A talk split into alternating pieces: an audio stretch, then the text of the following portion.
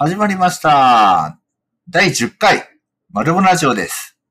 マルボラジオは、病院家庭医のマルボン寿司と、大学で化学化学を教えるキミ博士が様々なゲストをお招きして、複数の疾患が併存した多疾患併存、マルチモビリティ、これ略してマルモと言いますが、その視点で多様な医療、介護、福祉の専門職とお話しすることで、専門家の視点の違いを理解し、新たな関係性を構築することを目指す、ポッドキャスト番組となっております。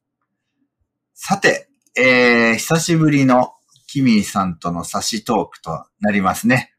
お久しぶりです。お久しぶりです。じゃあ、恒例のあれを聞いちゃいますけども、最近どうですか？最近は久しぶりに、えー出張に行きまして、ほうほう。小学校のちょっと進んだ取り組みを見てきたんですけど、まあかなりびっくりしてしまって、どうびっくりしたんですか？これは話が広がっちゃいそうやね。そうはね、えーっと、なんて言うんだろうな、その、うん。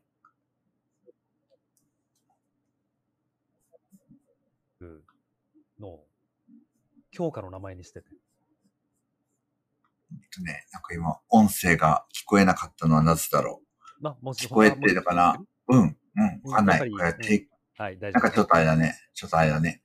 えっと、えっと、皆さん聞こえてたのかな？これリスナーの皆さんには聞こえてるのかだけど、えっと、どんな小学校だったの？あ、すみませんね。えーっと、対話の時間っていう、うん。あの、対話っていうのはなんていうのかな？あの、何かを学ぶ時間ではなくて、対立を超えるとか、それかへら、え。あの、人間関係とかもそうなんだけど、うん、えっと、うん。私たちの捉えてる現象をシステムで捉えるっていうのがシステム思考っていうんだけど、うん。それをね、時間にしてた、教科にしてた。へえ、小学校で。小学校で。小学校はうん、できるの？できるんだ。思うでしょ？うん。できるのよ。で、あの。アメリカとかうん北欧だったらやっててもおかしくないなと思ったんだけど、公立学校です、できるなんて初めて見て、もうあの、ね。とんでもないことをやってんなと。いわゆるそういうね、優秀な子が集まった学校とかではないんだ。公立の学校だからで。も、うん、公立の学校なんだけど、まあ少し、あの、都会のど真ん中にあると。ああ、なるほどね。いう意味では、あの、普通の、まあ公立の学校とか田舎の学校というイメージではないんだけど、うん。文化水準という意味ではうん、うん、ね。うん、うん。だからまあ、ありえなくはないなとは思ったけど、ちょっとや、まあ、まあびっくりした。へえ。やっぱり得られてるものはでかそうですか？子供たちに。あのーなんていうんだかな。私たちって、まあ、例えば何か、専門職の学びなんかそうだけど、コンテンツを学んだりとか、うん、うん。えー教科書を学ぶってことはうんあるよね。うん要は、課題解決の方法とか答え探しをするんだけど、うん。問い探しとか問い直しとか問いに対して問い続けるとか、すごいね。哲学対話なんかもそうだけど、それっすて大人でもなかなか難しいところ、要は、うんそれって、マルモカンファレンスとかの構造もそうだけど、大人こそ難しい。だからこそ子供の時からしなければいけないっていうメッセージね、学習するう組織とか学習する学校っていうのは持ってるんだけど、うんそれをそのままやってしまっているとね。そうか、凝り固まってるからね、我々どうしても。そういう教育受けてきてるからね。そうそうそう。そういう教育って、やっぱり順番に小中高とや、だんだんとそういう教育、あの、なんか、答えがあるものだっていう学び方うん。になってて、大人になって、ただ分野を超えたりとか、うん。あの、壁にぶつかった時に初めて、あーって、ね、うん。壊れていくというか、ほぐされていくっていうのを、まあね、子供の時から知った方がいいんだよね、きっとね。まあね、確かに衝撃こそ受けないかもしれんけど、ネイティブのようにそれができるようになるのか。そう。で、それが新しい人間の力、そうなんかね、やっぱり。うん、なんだろうなっていうのは、あの、AI の登場とか、ロボットの登場で人間のそういう。工業社会的な、産業社会的な人間の能力は、次は、あ、次の段階に、えっ、と、ええ行かなければいけないっていう時に、そうか、わかったわかった。つまり我々の時代はまだね、そういう二次産業がメインとかだったらね、高度、そうだ、高度経済成長の時期は、ううん。まあちょっと僕らの世代とちょっと合わないかもしれないけど、まあまあ大体そういう大人たちは、そういう知識詰め込み型でなんとかなったわけだね。そうね。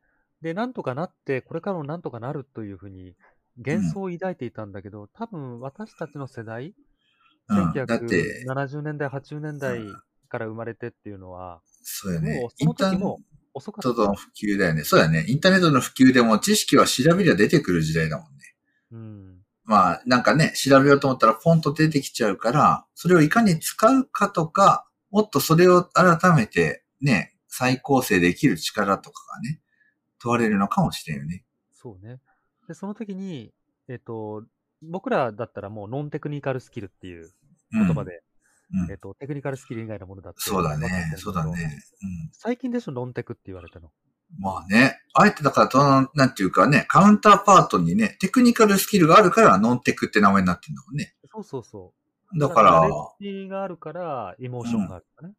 なるほどね。じゃあ、まあ、子供たち、今の子供たちは、取っ払ってたね、本当に。それが普通じゃんから始まるわけだ。そうそう。で、タブレットがあるのが普通じゃんから始まるわけ。そうだね。ああ、なるほどね。うんいやー、すごいね。大きな変化じゃない、これは。教育の。こん、その子たちがどうなるんだろうっていうのは。そうなんだよね。で、その大きな変革っていうのは、当の昔に起こっていて、うん。子供たちっていうのはもう、あの、なんとかな、知識は使えるも、あの、まあ、調べればわかるものだし、うんあの、教科書にも学校も揃ってるから、うん。そもそも教科書がなかったとか、研究がそんなに育ってなかったから、キャッチアップして、何かいい製品を、いい技術をって追いかけていくというか、うんあの、なんとかな、成長していくうん、社会構造っていうのをもう過ぎ去ってるんだよね、当の昔に。なるほどね。えっと、要は、産業革命時代じゃなくて、うんなんか先進国になっちゃってるよね、日本とかだったら。うん。うん。大体これ以上、あんまり成長しないっていう状態だったから、うん。うん。うん。40年間ほど足踏みしてたかもしれんけど、だ確からね。ちょっと遅れた発見というか気づきうん。が出てきたんじゃないかなっていう。うん。ああ、なるほどね。確かにね、他の先進国に遅れを取ってるところもね、日本あるぐらいですから、やっぱ知識偏重でガンガンやってきたのが、ツケが回ってきてるのかもしれないね。そうそうそう。そうなんだよね。それがまた新しい後進国の状態というか。そうだね。なるほどね。トップ集団から第二グループになって見見えてくるものがあるのかな。多分かもしれない。第二グループと言っちゃうとあれだけど悲しいけども。そうね、第3グループになってるかもしれないね。えーそうかもしれんね。うんうわーね。なるほど。じゃあまあそんなすごい衝撃を受けてきたわけですね。小学校にて。またそこはこの後のトークに絡んできそうだから、少しだけ残しておきながらにしましょうか。うんはい。で、えっと、まあ、今日はですね、だいたい差しトークで予定は、そうね、30分から1時間ぐらいって言ってるんですけども、かれこれ10分喋ろうとしてるので、あなかなか毎回毎回、毎回ね、あの、盛り上がっちゃいますね。ということで、まあ、今日の早速、トークテーマに行こうと思うんですけど、そもそも、キミーさんは、あれだね、あの、マルモカンファ2回ほど忙しかったからか、ね、飛ばしてるので、どんなことやってたのかなっていうのをね、僕なりに復習がてら、あの、共有してみようと思います。だからじ、えっ、と、僕の思い出しを兼ねて、ちょっと喋ってみようかなと。で、まずはですね、その、10、いわゆる13回目っていうか、2回前のカンファレンスなんですけど、えっと、まあ毎回毎回ね、同じようなゲストで、あ、14回かな ?14 回。毎回毎回同じようなゲストでやっていたんですけども、あの、どうなのかな？テテーマ自体はそんなに変わらないんだけど、場所の構造がね、明確になったんですよ。何かっていうと、登場人物っていうか我々のカンファのメンバーって病院スタッフが多かったんです。病院で働いてる人。ところがね、この回は在宅メンバーが結構多かったんですよ。在宅の医師。あとは地域で働く看護師さんとかね。あとはその、まあ、いいつもいらっしゃる特養で働くお医者さんとかね。で、そういう人たち、プラスなんかケアマネージャーとかね。在宅で大活躍してる人たちが結構いっぱいいたんですね。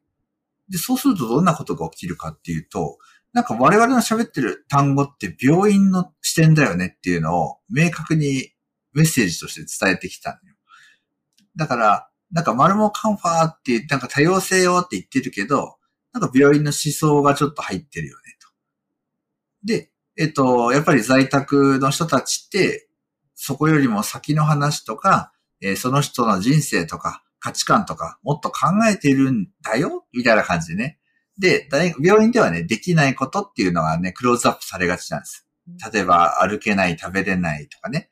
だけど、自宅に帰ると、もうできることをどんどん提案していく。あなたこんなこともできるじゃないみたいなことを提案してるんだよと。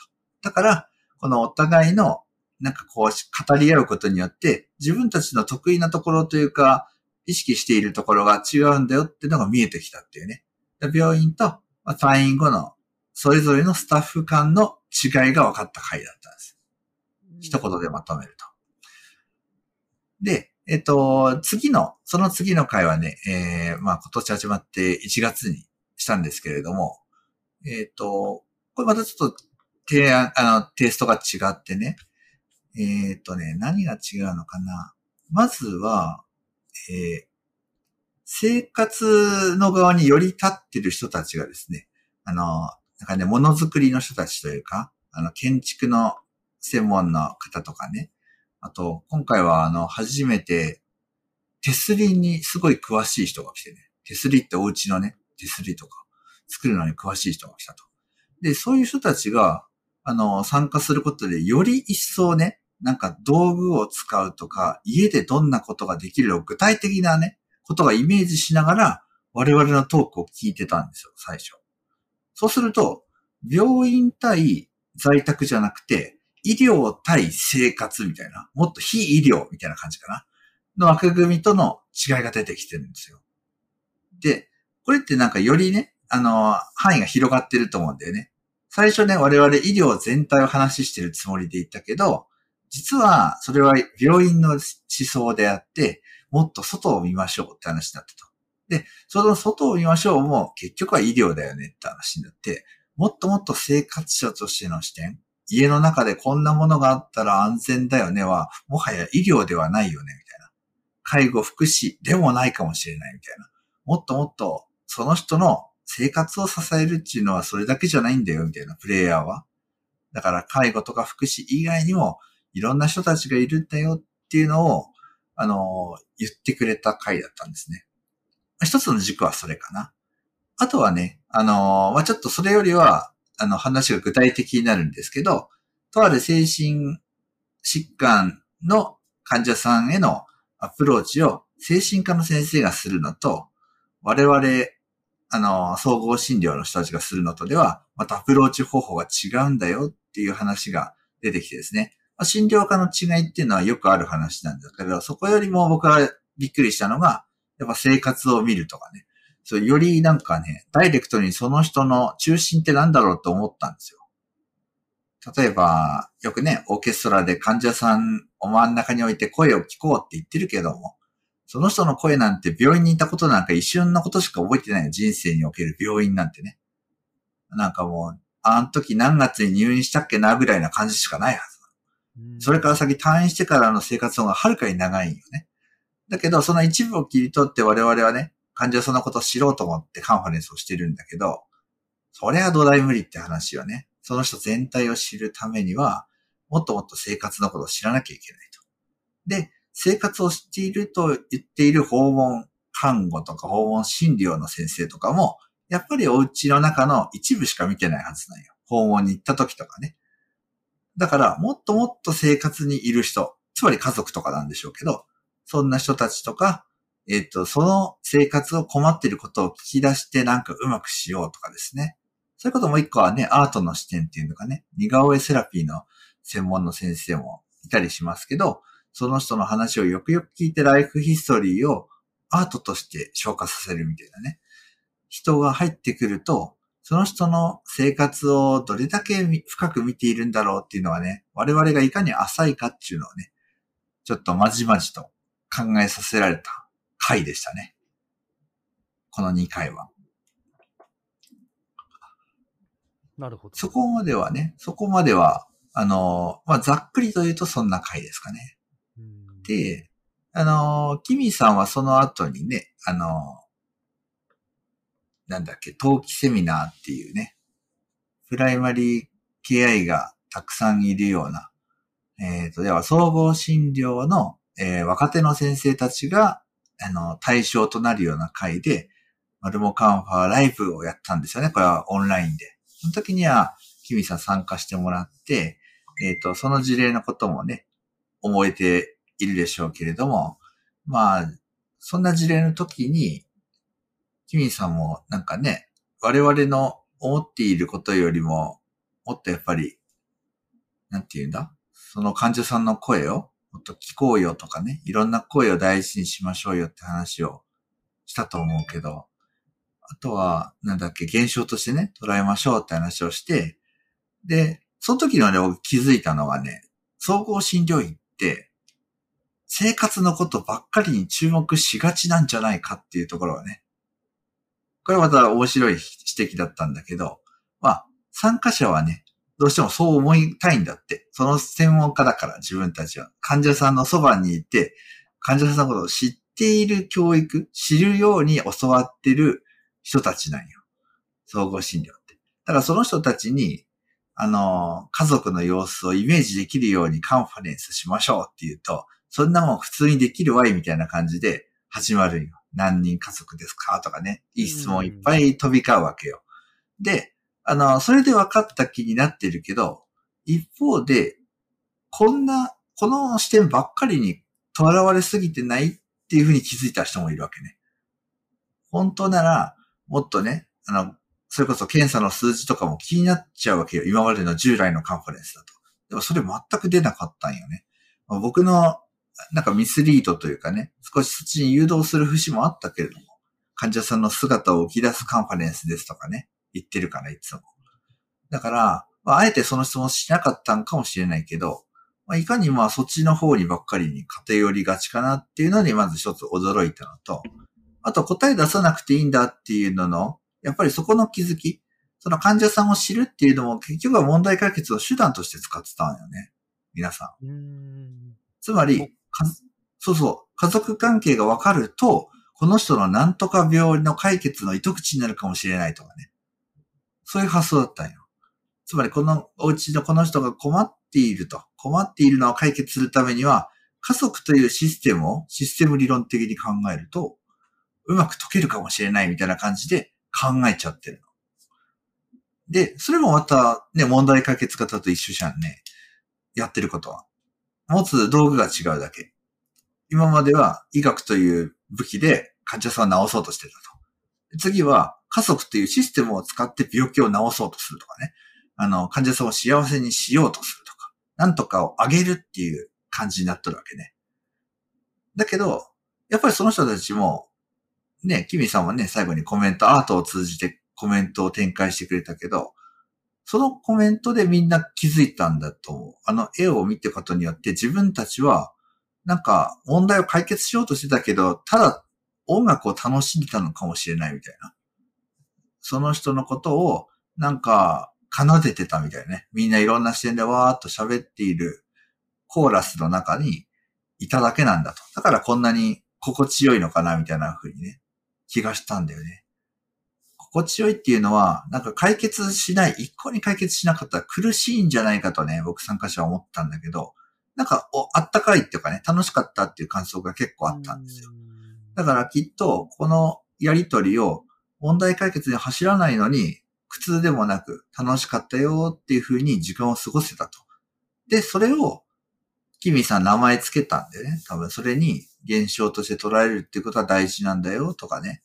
まあ大事っていうと押し付けになっちゃうかもしれないけど、あるくまでそうやって捉えるっていう視点もあるよとか、あとは、ね、なんか、その問題解決走らないんだよっていうメッセージが、やっぱりさっきのね、あの、産業革命じゃないけど、我々大人の発想がどうしてもやっぱり出てくるし、仕事ってそういうもんだろうって思ってるんでしょうね、きっと。仕事をする職業人としては、問題解決してなんぼでしょう、みたいな。それでご飯食べてるんだから、みたいなところがあるから、まあ、どうしてもやっぱそういう住み分け方っていうかね、サードプレイスの学びを、やっぱり職業の訓練校として使いがちだったんだろうね、今までは。だけど、まあ、あえてのそのアートっていうのを使うと、例えば我々仕事をして、休みの日にアートを見て、それでインスパイアされて仕事に活かすってこともあったりするんよ。だからそういう使い方をマルモカンファではできるんじゃないかなっていうことが、この15回、16回を通じてちょっと見えてきたかな。だから前回までの対象者が違う。ね、あの、話してる人たちが病院だらけだったのから在宅が増えてきて、そこの均衡が、まあ、解けてきたと。で次は、医療者っていうくくりと非医療者の均衡が、パワーバランスがちょっとずつ変わってきて、そこの境界すらなんかちょっとわからなくなってきてると。で、最後は、問題解決したがる人たちっていうね、あの、いろんなものを聞くめても。と、いや、そんなことしなくても楽しめれば、それで成長につながるんだよっていう人たち。新たなね、成長につながるっていう人たちの境界がちょっと崩れてきてるのかもしれない。っていう三つのね、変化が起こったんじゃないかな。と思うけど、あの場にいたキミさんはどう思いました？私はもう少しそれは楽楽観的な感じはしたなと思ったけど、最後の時はね。おおどういうふうに？までは、うん、あの、今、振り返った時に、えっと、様々な場所ですね。あの、病院なのか、在宅なのかっていう。場所が変わると、もちろん視点が変わるし、えっと、環境？周りの環境との相互作用が変わるので、まあ、見方が変わるだろうと。それは、あの、えっと、環境によって、まあ、ものの見方を影響を受けるっていうことを使えるだろうし、あとは道具が変わったら、道具によってやっぱり環境、あ道具のによる相互作用で、あの、人の見方とか変わるので、変わるだろうと。あとは、専門家レンズの違いですよね。えっ、と、ドクターの種類、診療科の違いによってアプローチが違う。これも、えっと、持ってる知識の種類が違うから、また変わっていくと。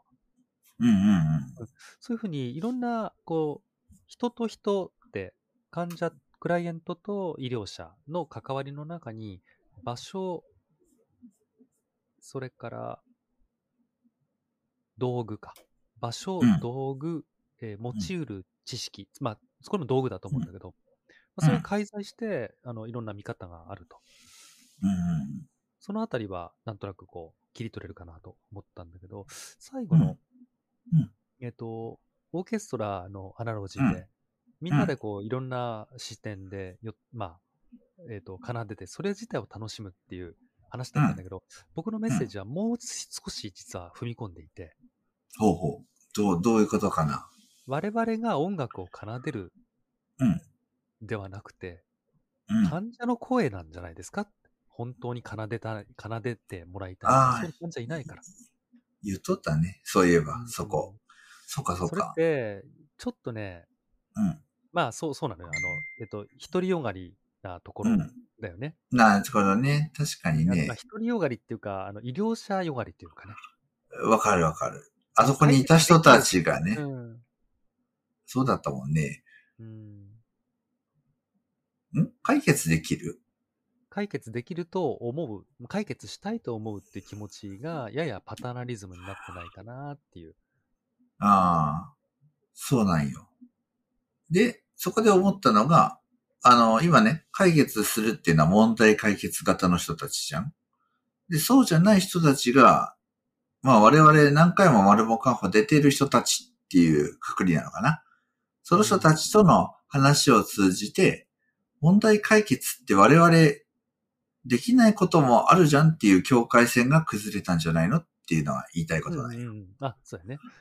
そう。だから、まあそういうことなんじゃないかな。ただ、楽観的っていうのは確かに、あのーなんかね、崩れたって僕が思ってるのは、みんなが同じこと思ってるかどうか知らんから、そこはわからんけど。ああ、うん、うんえっと、楽観的っていうのは、その楽しんで、えっと、うんいるっていうこと自体が問題解決から離れるのでいいことなんだろうなとは思うんだけど、うんうんうえっん。と、ただ、どうなんかな？結局それも突き詰めると患者さんの幸せに貢献してると思ってるかもしれないけど、その中に大事なピースがないじゃんっていうところやね。想像だけでみんなほら、うん、妄想を繰り広げて、あ柔軟な発想が身についたねーで終わってるけど、実際のところ患者さんはまた違うことを思ってるかもしれんから、で、そこの限界を理解した方がいいんやろな、我々は。で、限界が、あの、ちょっと見見えたというか、思ったのは、その事例の話になってしまうので、あの、踏み込めないところもあるんだけど、うんあのうん、僕が感じたのは、患者は解決をも、あの、まずその、そもそも求めていないと。なるほどね。で、まあ、毎回ね、うん、そうやね。うん、求めていないんだよな。それから関係性自体は、あの、例えば母と子の関係だとすれば、それがまあ、ねじれていって、あの、なんていうかな、えーまあ、ずっとね老老介続くうんね、ね。老老介護だよね。あの、80高ゼロ問題っていう、ん。あのワードも出てきた、出てくるけれども、うんうんうん。老老介護の状態になっても、あくまで多分30代と10代の母と子なんだよね。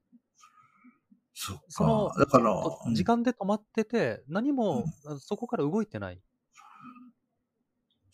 これをさ、これはこれでいいよねっていうのはもはや解釈じゃんね。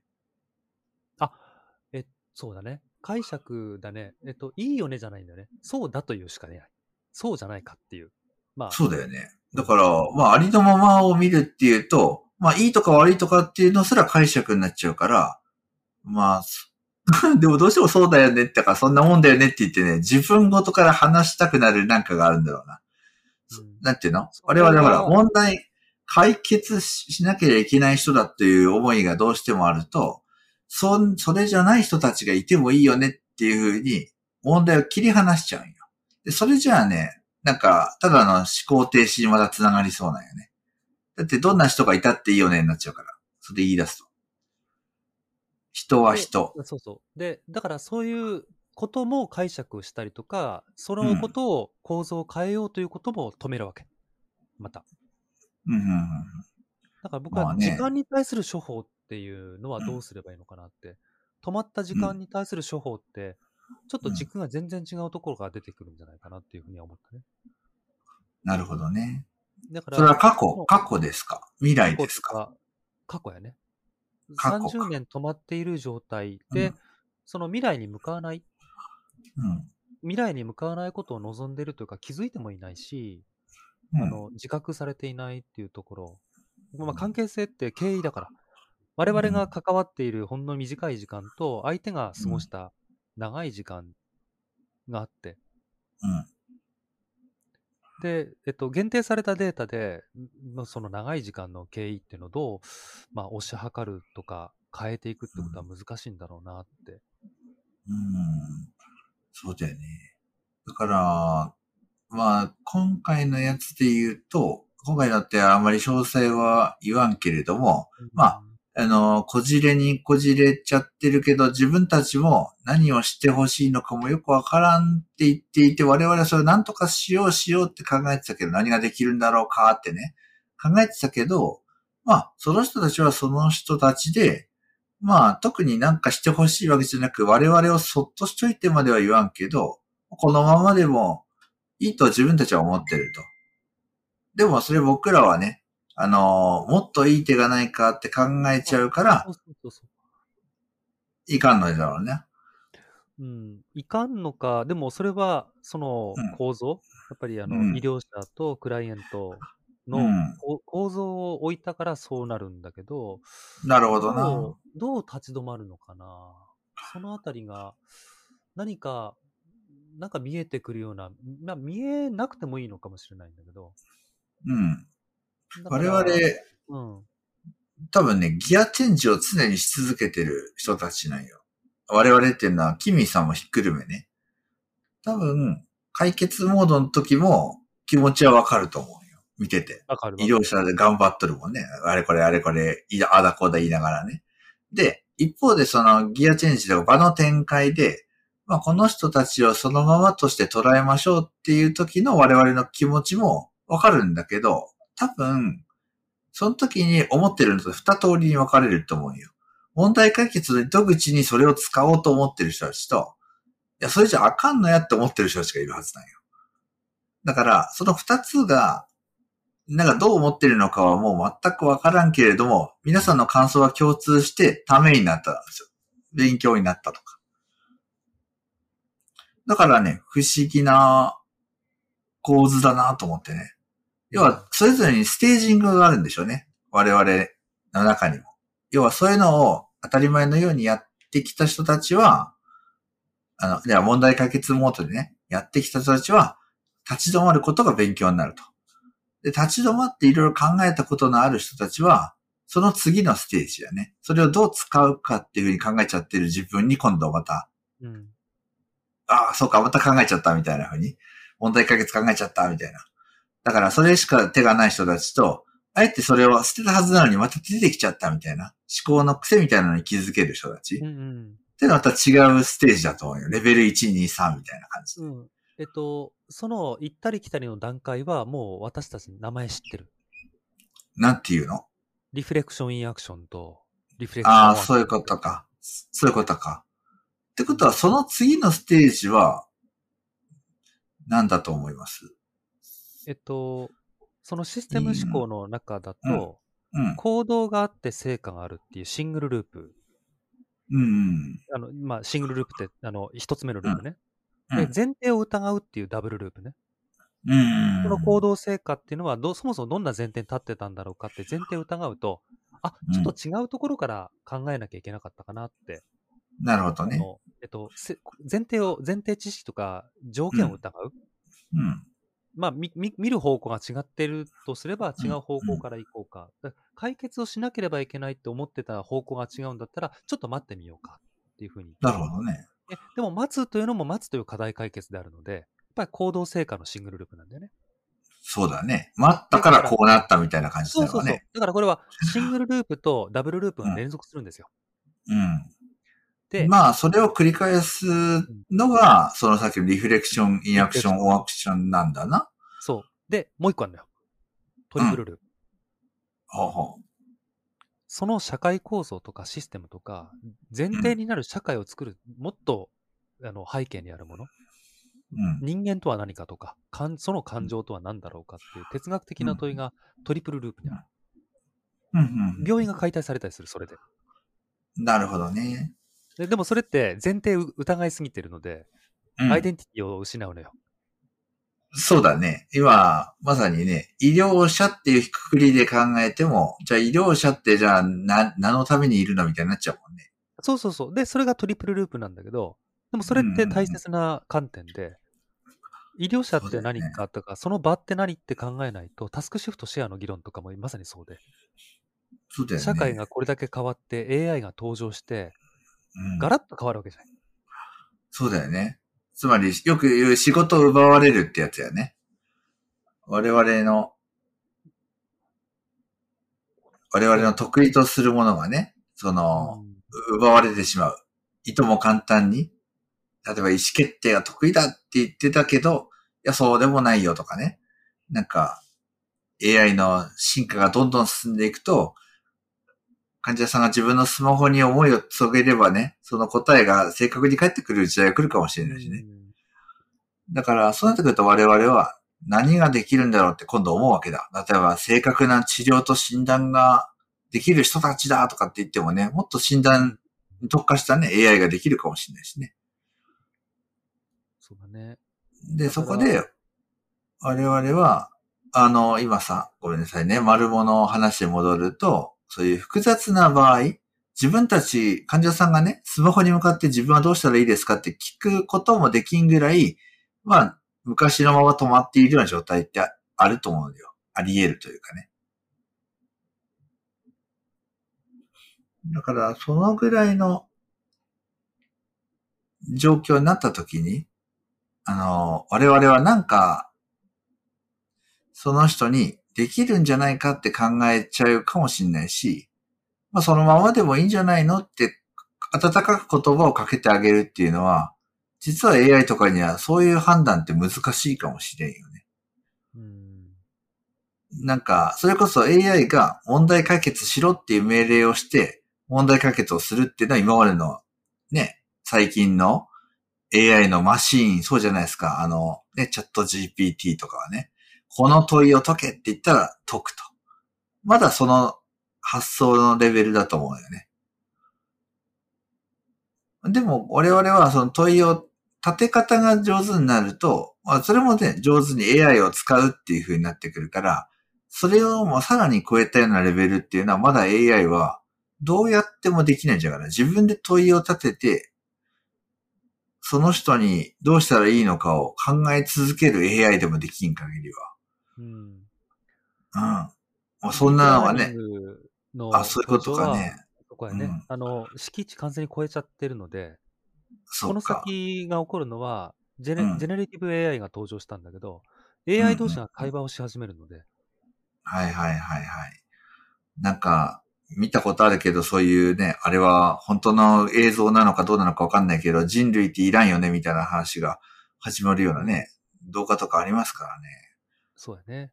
あ、あったね。あの、うんえっと、マネキン、えっと、うんそうそうそうね。そうそうそうそう。まあ、それはフェイクだとは思うけれど、うんだけどね、でもね、冗談じゃない発想な気がするけどね。うん、なんで AI 俺同士は、まあ、孤立させなきゃいけないっていうのは今のところは。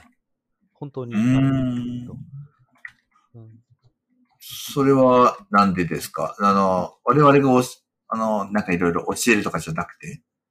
まあ、我々のデータを使って、今って、チャット GPT って、あの、うん。何千人かの、あと、約安い低賃金の労働者がコードに、コード化してんだよね。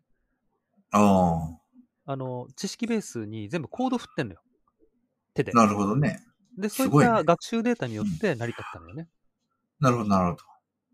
うんで、そのモデル作ったんだけど、そういうモデル、ある程度の量を、あの、こつけていったモデルによって、別のモデルが育って鍛えられてっていうふうに、あの、うん。これ、計算時間の問題でもう、どんどんモデルの、あの、えっと、知識のデータベースの広がりとか量を、うん。えっと、ある程度まで持っていくと、えっとね、間違ったデータによって間違った学習が起こるって科学習って、過ぎた学習が起こってダメになるって思われてたんだけど、今、うんその先超えちゃって、ある程度行ったら科学習乗り越えちゃったので、はあの、あーあと、今まで単にデータが足りなかっただけだと。あ。はあ。すごいね。間違っていくじゃん、だんだん。間違ったデータによって間違って、だから、あの、そうだよね SNS データ読み込ませていったらヘイトスピーチになってったみたいな。うん。なんとなくね、イメージそうやね。う。うんん。実際起こってたんだけど、いやそれが単にデータが少なかっただけで、へえ。じゃあ、あれなんだ。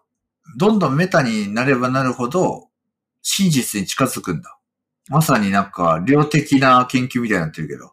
そう。で、でその量の、その次元が一個、もう少し先にあったらしくて。ではあ、今ちょうどそれが起こったのよ。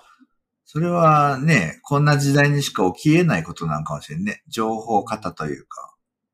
まあ、そうね。いや、もうすでに情報はたくさんあったんだけど、あの AI に食わせてなかったと。なるほどね。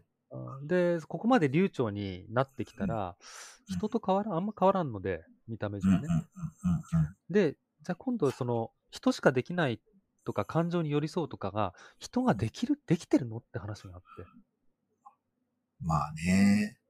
なんかそう言われるとね。本当にでき、きてる、だってこんなに分断でさ、暴力の世界で。本当ね。確かにね。だって、我々も言うたら何かの専門課程で収めてるってことは、どっかを落としてるはずないよ。何かを捨てて何かを得てるはずないよね。きっと。ああ、いや、そうね、ちょっと言い過ぎかなという感じもするけど、あの技術的熟達性の考えに行くとそうなんだけど、そうだよ。で、あの、まあ、まあ僕もね、あの、なんていうのかな。さもね、なんか、お医者さんって言ったらなんかちょっとね、やっぱり、社会的地位やら、ちゃんとしたこと考えてるんじゃないかって思われがちなんだけども、そんなただの人間ですからね、我々も。だから、そんなことをね、診療で疲れたら判断鈍るかもしれないし、あの、患者さんと喋ってる時も、患者さんとの相性というかね、ちょっとした人間関係で、あの、揺さぶられたりね、判断が A さんと B さんで違ったりするわけですよ。で、まあ、それすら、まあ、なんていうかな。あの、あるのに、それがないように振る舞えっていうのがプロフェッショナリズムなわけだけど。ああ、なるほどね。そうそうそう。だけど、まあ、そんなこと言っても限界はあるし、だから働き方改革とかね、言ってみんなね、労働を、あの、セーブしましょう。で、その時にサポートになるようなツールをうまく使いましょうとか、タスクシフトしましょうって話になってきてるわけよね。で、その話から、さっきの AI の登場により何が変わるのかって、なんかほら、よくシンギュラリティだっけ？なんかこうね、我々の行動と技術革新の差が生まれてきて、もう診断では AI にかなわん時代が来るかもしれないし、ほら、将棋でね、AI がもう、あの、勝っているのと一緒で、我々の医療っていうタームでもね、ひょっとしたら、もう病気を見つけるっていうのも、なんかどっかの遺伝子配列見つけるとかは、そういう人たち、そういうパソコンが強かったりするみたいなね、単純作業というか。あれね、あの、ニューヨークの、うん、スタリング病院の話ね。そうそうそう。病院になった、あの、えっ、と、IBM の、えっ、と、よく、よく知ってます。その通り、その通り。スローン・スタリングやね。うん。さすが。で、まあそうやってね、病気を見つけるのも、ある一定の領域はもう得意になってきてると。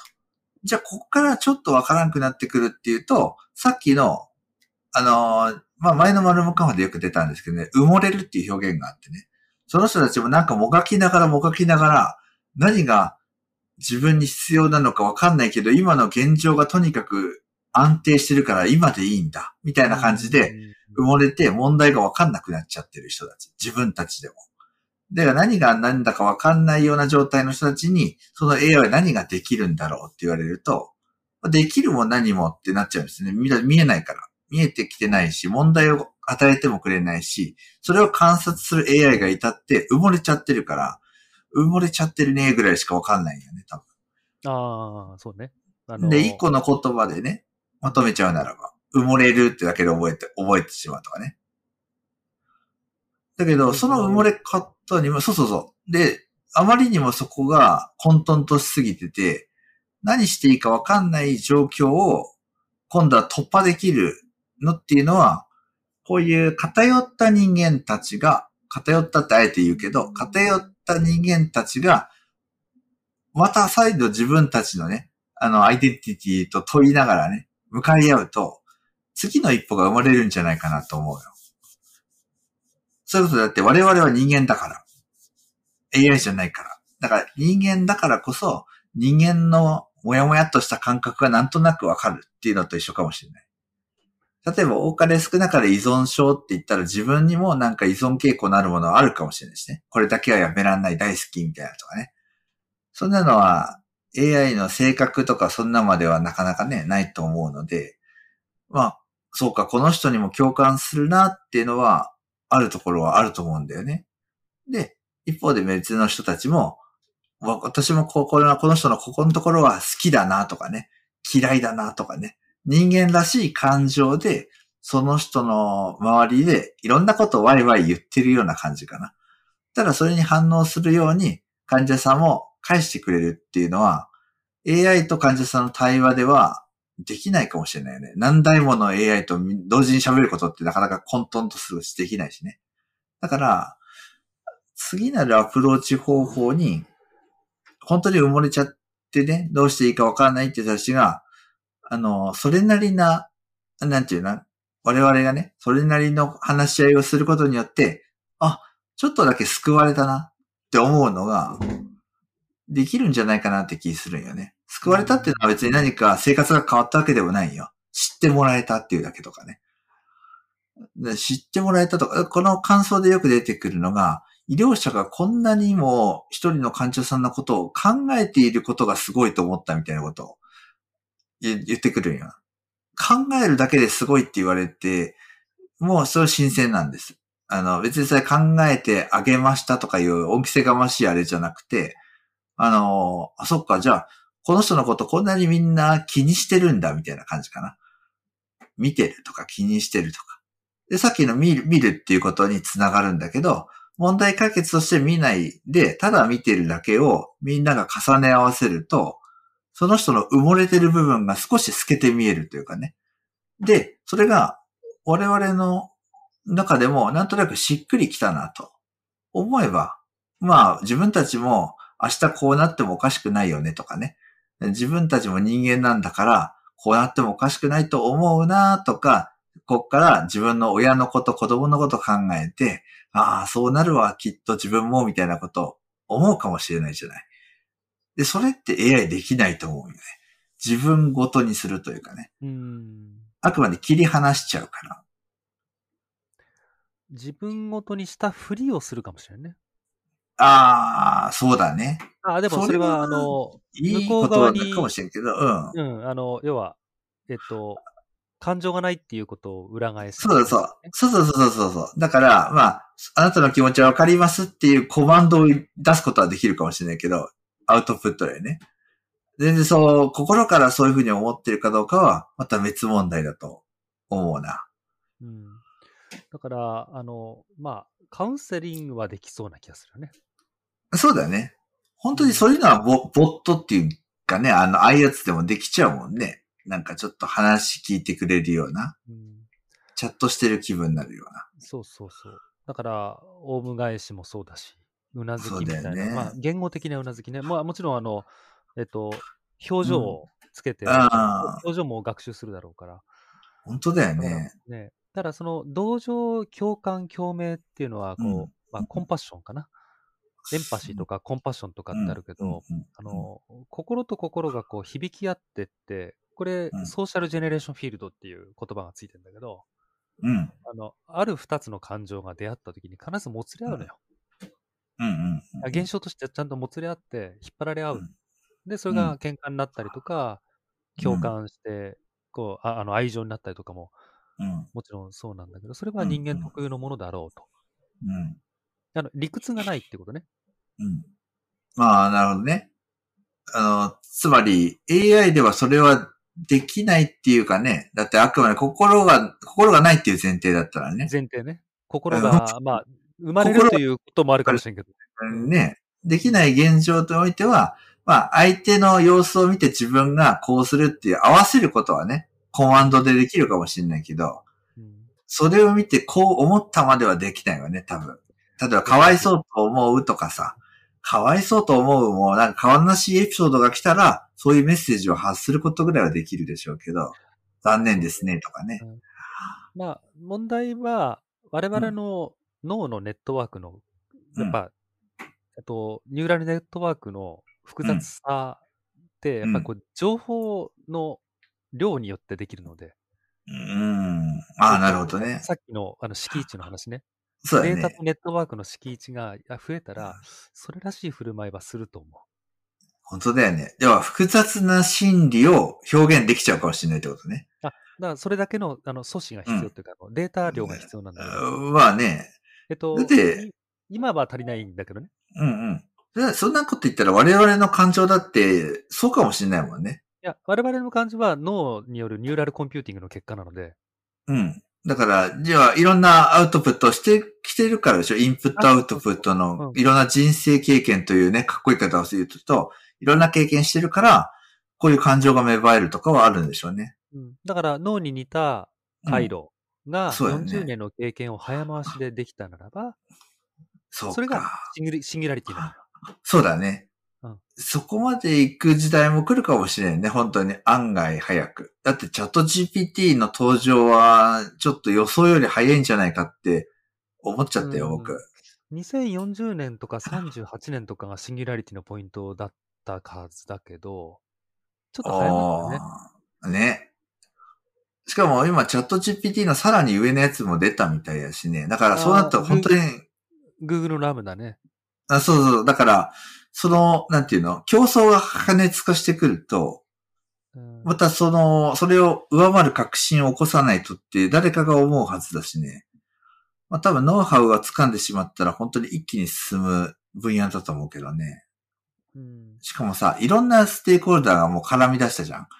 それこそ、ね、サイエンスの人たちもやり出すし、それから哲学の人たちもね、面白そうだって言ってどんどん入ってくると。参入する人たちが多様化してくると、また新たな化学反応が生まれやすいと思うよ。あのーやっぱり、投資したお金で回収できるので、まあ、大抵は軍事なんだけどね。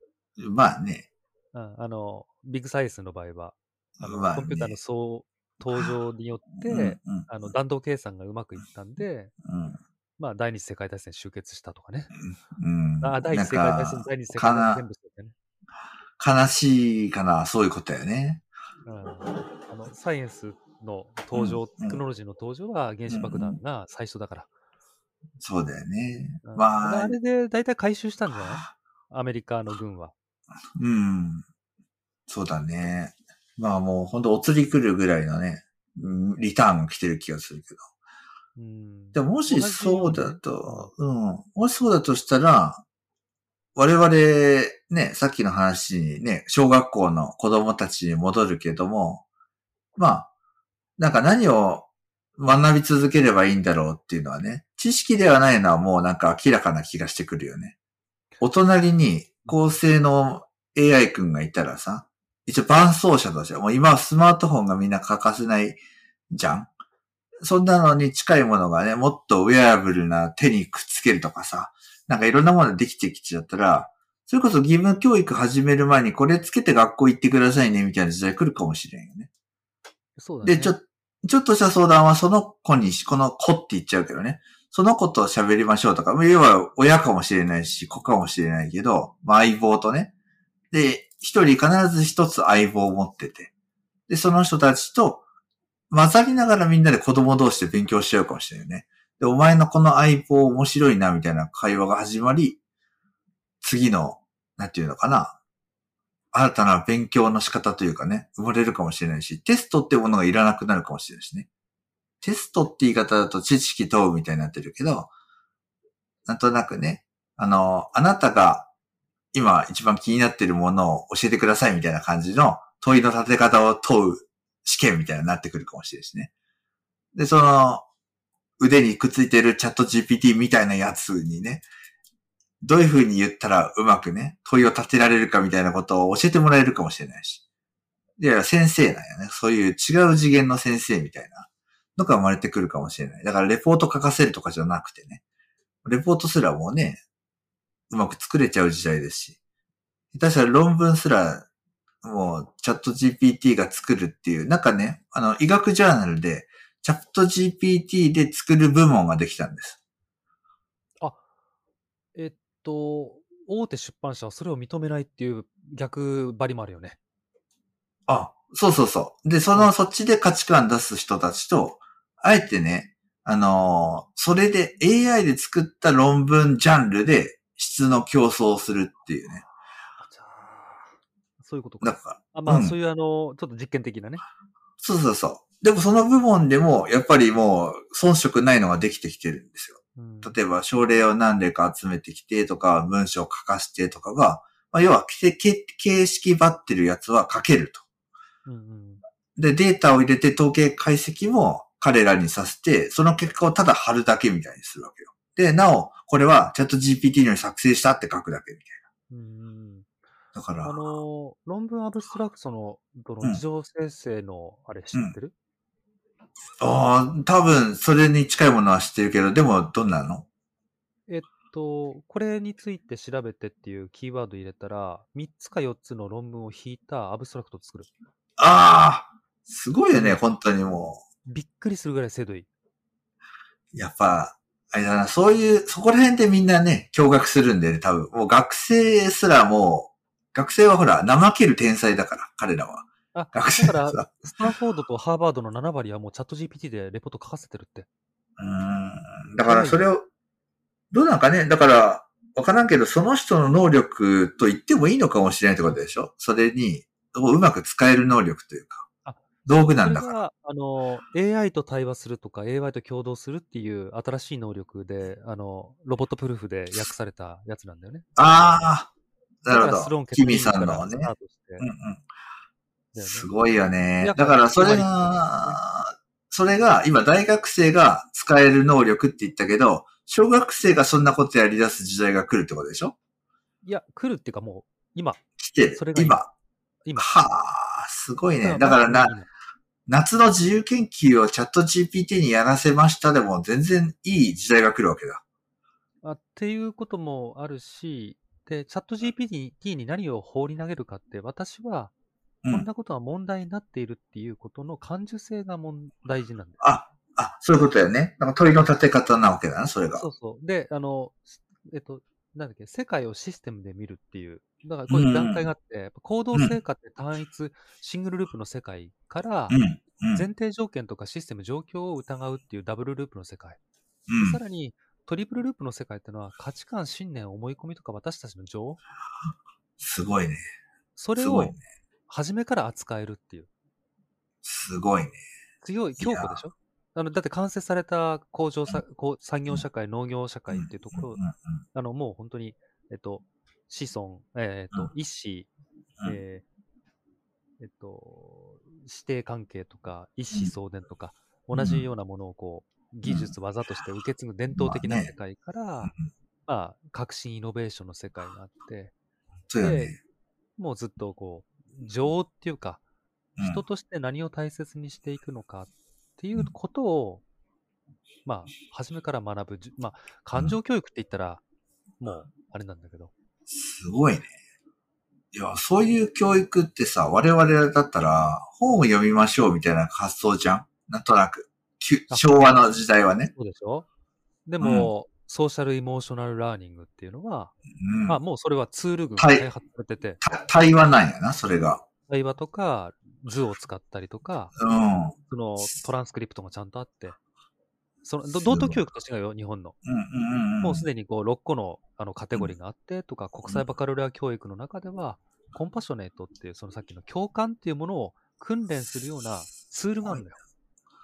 いやー、すごいわ。これだから初等教育と馬鹿にする中だよね。あだから我々専門家も、本当に学び直しが必要になってくるよね、これは。そうね。日本に全然入ってこないけどね。そのう、んえっと、えーダニエル・ゴールマンって EQ、イモーショナルうんク、あうの、ん。えっと、インテリジェンスってことを言った人がいるけど、うん。IQ が登場して、EQ が登場して、これからは感情教育の世界ですよって、日本はあんまり見向きもしなかったかもしれないんだけど、もうすでにアメリカの方では SEL 走ってるね。そうだね。このマルモカンファは、そっちの方に寄ってる気はするけどね。かなり寄ってる。でも、ね、あの別にそれをね、強制はしてないけど、終わった後の皆さんの感想がエモーショナルなことが多いっていうかね。多い。なんかね、だから知識勉強になりましたって人は確かにいるけど、特に学生さんとかに多いけど、なんかそうじゃないいね、なんかあの病気の名前を知りました。勉強になりましたみたいな。で、そうじゃないんだって僕らが思ってる時点で我々はそういうのを求めてないってことがね、なんか気づいちゃったよね。特にキミさんなんかももう、だって皆さん、あの最後のコメントがまさにそうだもんね。エモーショナルなところに気づ、気づいてますかみたいな感じじゃん皆さんは心が変化したんですよとかね。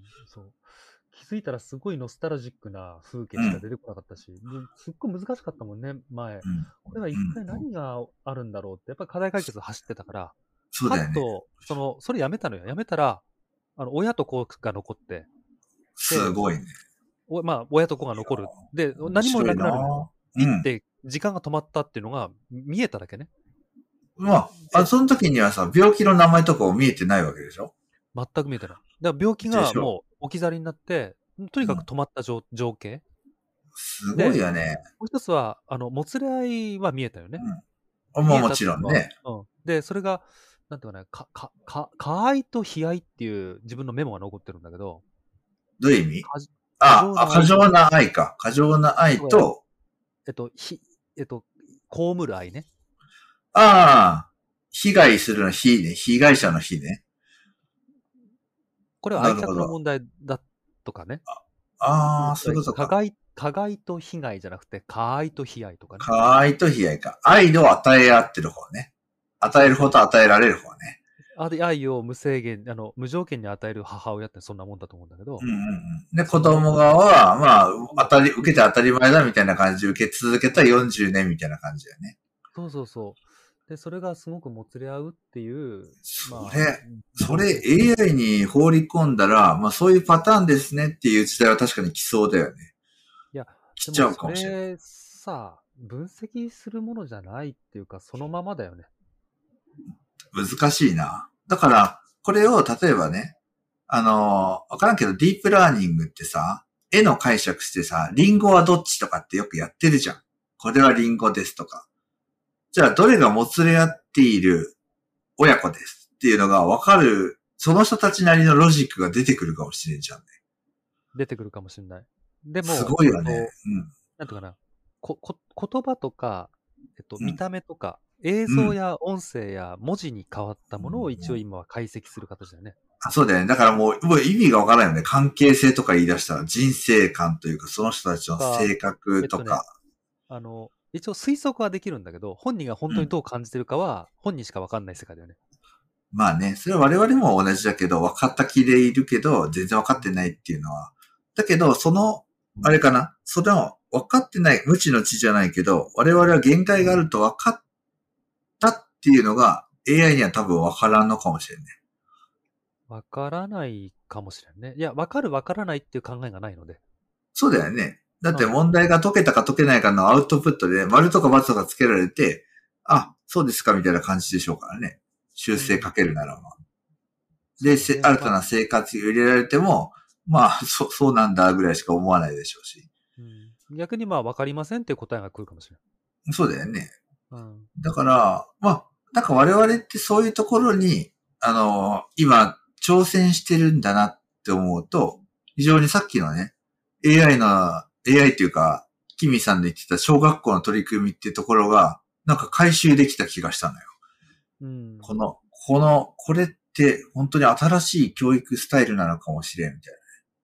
それこそ医医学部に入った人たち最初のうちにこれやってたら、なんか全然違う頭の使い方だし、医学の知識なんてもっと短期間でたくさん身につくかもしれないからさ。学習ツールが発達すれば。うん。今だってさ、医学部のあのテキストブックってもう何、何百何十ページ何千ページのやつがさ、タブレット一枚に収まっててさ、いわゆる国家試験のなんか、ま、問題解くやつとかも、もうタブレットでポチポチやっていくとあなたに当たりそうな問題とか苦手そうな問題がランダムでこう出るような仕組みなんよ。だからうん効率がめちゃくちゃいいのね。だから自分が苦手なところが何週間に1回ぐらい出てくるとかね。あの、暗暗記ってやつだっけ？ど、なんか暗記するやつに特化したね、アプリみたいなのあって、自分で覚えたやつ何十項目も入れとくと、それがどんどんどんどんシャッフルされて出てきたりとかね。でも今小学生もね、そんなことをタブレット教育でやってるわけだし、もうなんかどんどんどんどん知識って前倒しでいけると思うよ。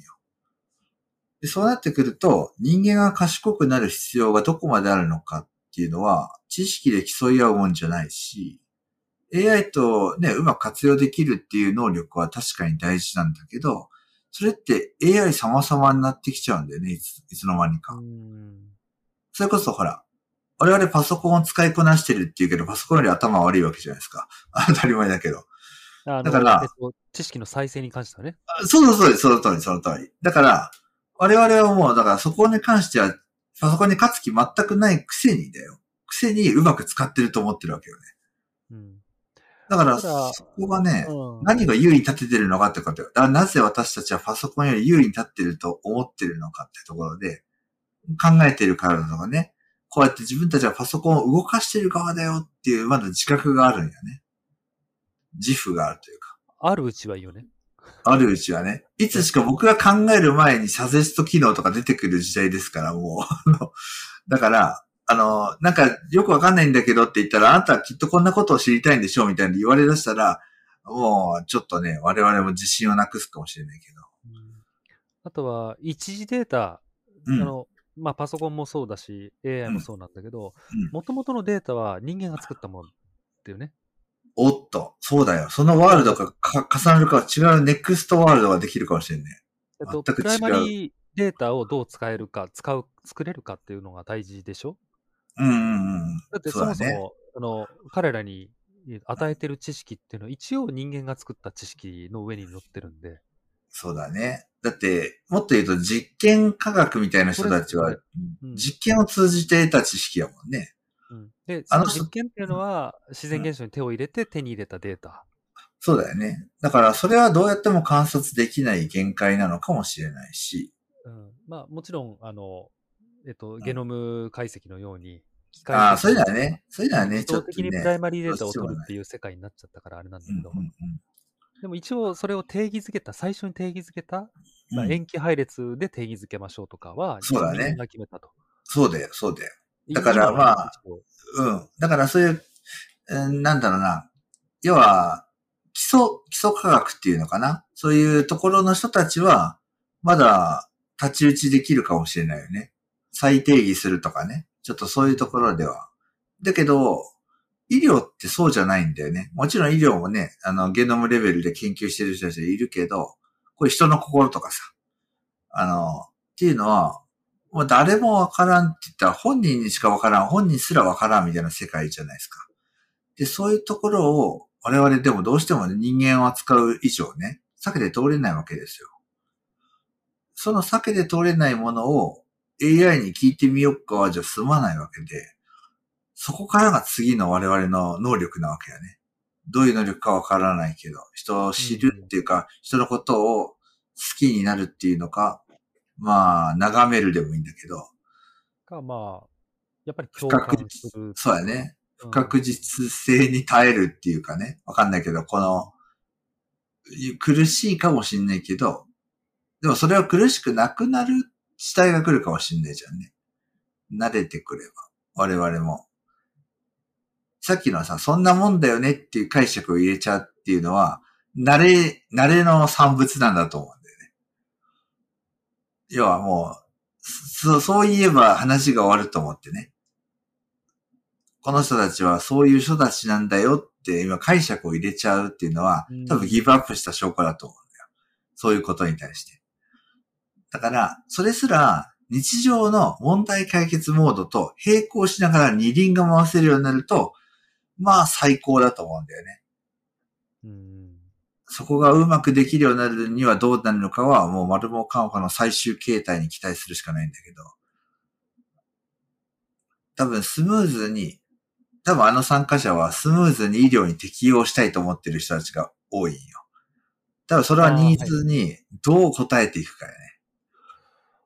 あーだから結局前提を疑えとかありのままに捉えましょうっていう、まあ、うんちょっとね、違う、えっと、思考とか違う感情を今鍛えてる感じはするよね。そうだよね。なんかね、違うところを、あの、なんか根根っこみたいなものがなんか、こう、うんううごめいてる感じがする。おー、そうやね。じゃあそこから新たな方法論ができるかもしれんってことや。し、いや、もうそれに、えっと、もうたどり着いてるかもしれないよね。そうかな？もうここのこれがもうたたどり着いてるかもしれない。これが、これが方法論かもしれないってことか。だから、もやもやしましょうっていう。なるほどね。でもも案外ね、それすらできん人いっぱいいるからね。あ、で、そこがね、僕がげ結構ね、実は理解できないところで。どういうこと？え、もやもやするでしょって。もうね、しないのよ。要は、何歳男性リスクファクターはこういう病気がある人は、この治療で効く可能性がこんぐらいなんだからやるべしだみたいな感じ？だから僕はそれはね、人のふりをした機械。いああ、そういうことだよね。やだからそれはね、AI ですよ。AI ですか？あ要は、えっとね、まあ確かにね人の体と脳を使った AI になってるんですよ。まあね。ある程度の知識量の敷地を超えたから。ああ、そういうことだね。で、で、そこに新たなね、EBM っていう発想は、そこにその個人の要因をね、いっぱい適用させて、あえてその、ね、出たデータの崩すというかね、この人に合ったやり方は今までのこれとはちょっと違うかもしれないから、これを選択しますみたいなね。機械じゃ出せない選択を出して、本当に正しかったのかどうかを、まあ、振り返ってみるとかね。そういうことができるのが、えー今の医学の治療の政策なんですわ。なるほど。えーっと、まだメタ AI になってる感じがするけど、でも、あの、そうだよね近づいてきてるような気がする。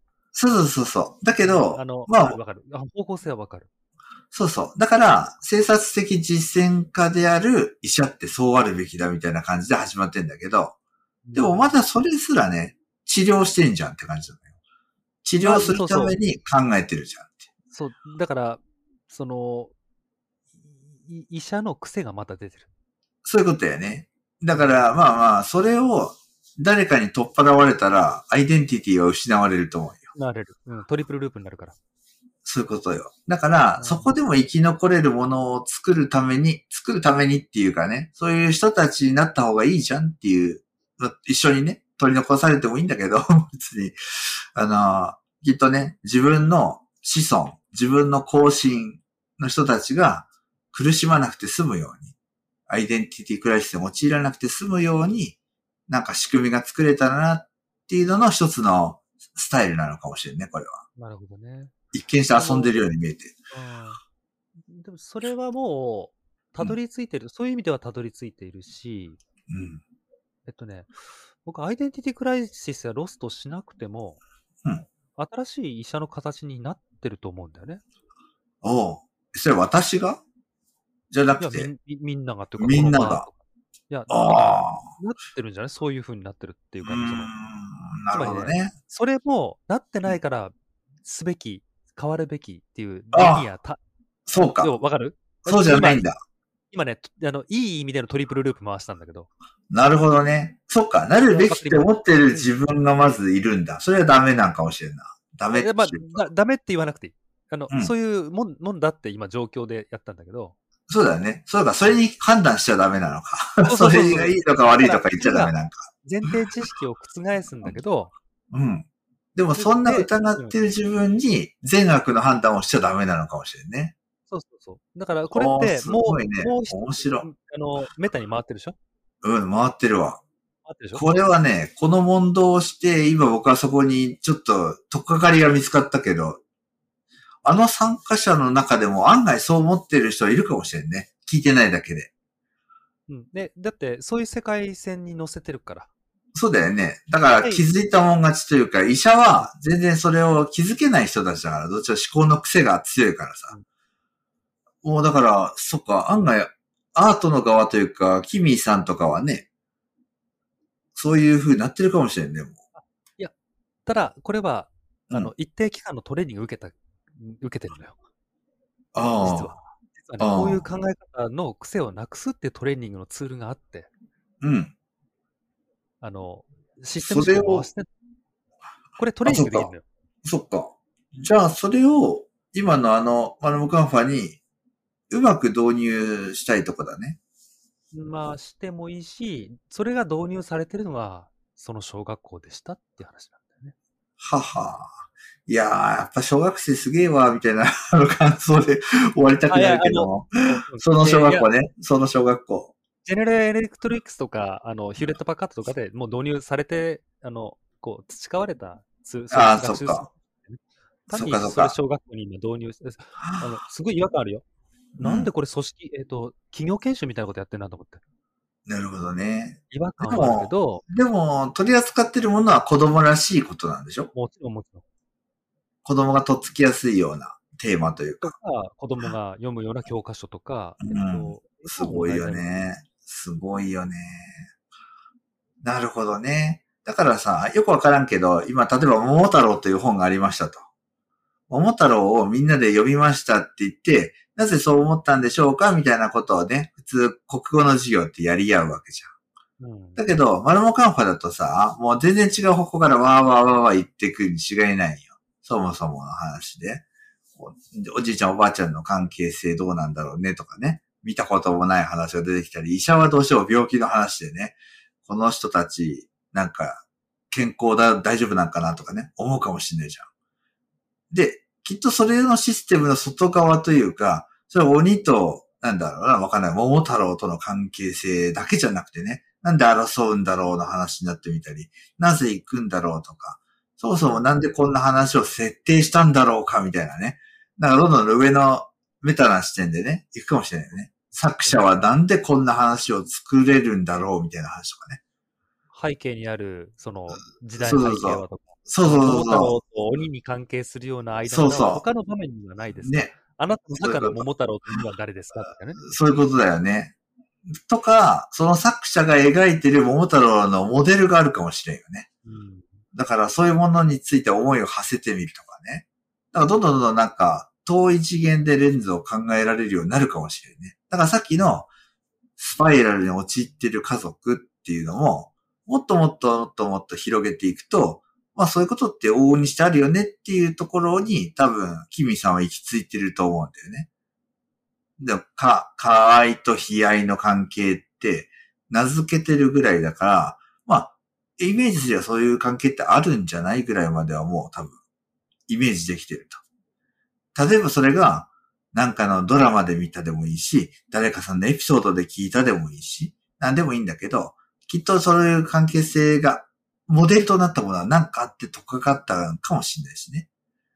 だから、まそういうのが小学生らしいテーマで、ま、身につけられるっていうかね、実感できるようになる仕組みがあったと、そこには。そこにはあった。でその構造は、マルモカンファの中にもちゃんとあるというか。すごいわね。だから、あの、知識や課題解決を超えたメタ知識、メタ課題解決みたいなものが、やうんっ。ぱり必要な世の中になる。すごいね。ってことは、これの次の次元に、次の次元にメタ課題解決が出てくるかもしれないわけやね。あいや、こそれはやってるでしょ。、まあまあね、もちろんそうだけど、なんていうの？今の職場とかよ、例えば。自分の職場に同じことをどんどんトレーニングした人が来ると、例えば1年前にそれやってない人たちと、やった人たちでは、全然違う結論出せるようになるかもしれないね。だし、あ多分ね、部署の形が全く違うと思う。ああ、すごいわね。組織図変えなきゃいけないから。そうだよね。それこそ、なんか、病院と在宅の垣根すらもうごちゃごちゃになるかもしれ。なあの、えっと、例えばだけど、うんその、えっと、トレーニングとか、組織開発や組織学習、うんチーム学習を進めていった結果、うん。例えばだけど、在宅一人、病院一人のチーム制になって、ああ、そういうことか。全部解けて、あの、えっと、サブユニット制になりますとか。なるほどね。素晴らしいわね。要は分散型、分権型組織。縦割りじゃなで。いうん。縦割りじゃなく横割り的な感じになる感じ？えっと、なんだっけ、えートップガバナンスではなくて、シェアドガバナンスになりますよ。ああ、そういうことか。すごいね。なんか面白い世界になってくるね、それは。で、それは企業ではもう起こってる。ああ、そっか。あのほとんどが、えっと、リモートワークになりつつあるしとかね。なるほどね。医療がどうしてもそこがいかないんだよね。あいや、でも、このトレーニングの先には行くんですよ。おお、あすごいねそれができなければ、あれよね、あの、医療制度からの独立だよね。すごいね。そこまで行くとなかなかな話になってくるね。まあ、社会転覆ですよ。うん。まあ、確かに、あの、アドバイザー的な生き方っていうのもあるしね。その今までの医療制度に対する、こういう考え方もあるよねっていうのをずっと取り組み続けてる組織があったとしましょうと。ただ医療側はやっぱりそれを見過ごすことはできないと思うんだよね。そうね、オルタナティブな世界に行くと。そうだからそこに研修に来る人たちがどんどん増えてくると、いつか逆転するかもしれないよね。知れないし、そのオルタナティブな考え方っていうのが、日本の外で主流になった時に取り残されているので、そっか。日本の医療システムの崩壊じゃなくて、なんだっけ、再構成か。なるほど。シンギュラリティみたいなこと言い出したね。我々が、我々はチャット GPT みたいな存在になってきたけど。うんで、そういうふうに、まあ、自立分散的にやっていこうとするうん、うんと。か、自己組織化的に、あのー、なんだっけ、えー集合離散、自己強化から、まあ、うん崩壊かわかんないけど、いろんなことをちゃんと、いろんな場所でやって、うん自分たちでやっていくって社会が、この先に知識革命の時代ですから。すごいね。いやー、本当になんか未来を感じてたけど、自分がその未来の中にいるっていうのが面白いね。だし、それに一番近いこと今やってるでしょって言いたいわけよ。そうだね。だから、チャット GPT すげえだけの感想ではないわけだね。我々はそれに近い何かを生み出してるかもしれないと。そうね。まあ、まあ、卵みたいな。なもんだけどね。種みたいなもんだけども。でもそれを育てていくと、進化すると思います。もっと、なんていうか、いろんなね、人たちが集まれば、うん。まだねあそうそう。それこそね、わかんないけど、AI の専門家とかね、あの、キミさんはね、若干そういうき毛色もあるんだけども、だから、そういう方々も入ってくるとかね、それこそ企業教育してる人とかね、うん入ってくると全くちなんか刺激が起き合うかもしれないね。今だから僕はアートっていうところでそれが養えるかもしれんと思ったのは、あえてカウンターパートにアートを置いただけなんです。解釈をく、ね、解釈自由に入れていいよってこととね。アートをこの丸も置くっていうあの、まあ、本当正攻法のアプローチだと思って、うんうんうん。サイエンスとアートの軸と、テクノロジーとカルチャーの軸なので、ああ、そういうことか。あのね、MIT の、えっと、うん創造性のクレブス回路っていうので、あの、軸がちゃんとある。なるほど、なるほど。えっとね、しっかりと4証言で対置されてる。なるほど。それはね、じゃ野生の、野生の勘で正しい。野生の感じで正しい。そうだよね。いや、だから、ね、まあ、そう考えると、まあ、あの今の関係性を、ちょっとまだアートはちょっとだけの、なんていうのかな。えっと、トッピング的な感じで置いちゃってるふうに思われがちだけど、人数的にはね。なんか最後にちょっと置いてみましたで、転覆させるみたいなことどうしてもね、エンターテインメントとしてやってるけど、最初からやったっていいわけよ、そんな。で、ナチュラルにそうやって楽しむ、楽しむっていうかね、感じ、感じられるようになってほしいなと思うんだけどね。キミさんが言うところで言うと、たどり着けなかったってやつよね。たどり着けるようになったとか。この考え方にたどり着けましたね、今回は、みたいなのに近いかもしれん。うん。うん。まあ、たどり着けたかどうかの判断すら我々がね、本当は自分自分たちで判断しなきゃいけない気がするんだけどね。誰かから言われるんじゃなくて。まあ、こればかりはね、あの、まだまださ、ほら、第1回の参加者と第10何回の参加者が混在してる世界だからさ、うんいつまでも上級編だけで戦ったりはしないんだけど、我々は。いつも新人さんを入れながらやってる成長だから、なんか遠くに行きたければみんなで行こうっていう、あれと一緒だけど、本当に今人をいっぱい増やしている時期みたいな感じよね。だから、あえてその、なんていうの？それこそコアメンバーだけでグーって行っちゃえとかね。そういうことはしてないので、誰も遅れずにみんなでそういうとこまで行きたいなって思うと、こんなかなりの牛歩の歩みになってるんだけども。まあでも、あれだね、楽しいからまだそれは続けられそうですわ。こっからまたね、あの、出張いろいろ、いろいろすることになって、いろんなところで丸もカンファもどきがね、誕生してくるんじゃないかなと思いますんで。そこで我々のこの取り組みが、まあ、ただアート紹介してるだけじゃないよとかね、なんかまた違う溶け込み方をするんじゃないかな。うまく混ざり合うような感じに、ね、うん。なるんじゃなかろうか。